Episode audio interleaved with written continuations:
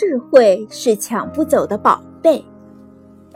犹太家庭的孩子几乎都要回答这样一个谜题：假如有一天你的房子被烧毁，你将带着什么东西逃跑呢？如果孩子回答是钱或钻石，母亲将进一步问：有一种没有颜色、没有形状、没有气味的宝贝，你知道是什么吗？要是孩子答不出来，母亲就会说：“孩子，你要带走的不是钱，也不是钻石，而是智慧，因为智慧是任何人都抢不走的。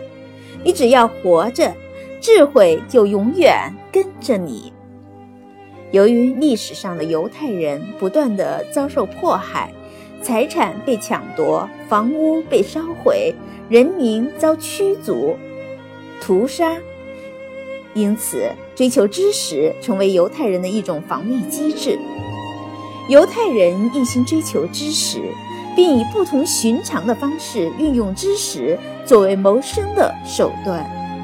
在本世纪初，美国工业管理委员会认为，发现犹太母亲的就业率大大低于其他民族，他们留在家里照看孩子，确保孩子上大学。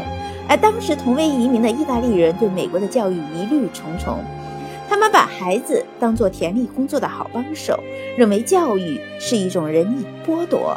由于看不到孩子上学的重要性，其结果是逃学多、辍学早、成绩差、少年犯罪率高。而犹太儿童则因为学习成绩好、听话和总总的行为良好，被老师所喜爱。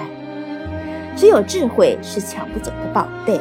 想要拥有智慧，那就得从不断的进取开始。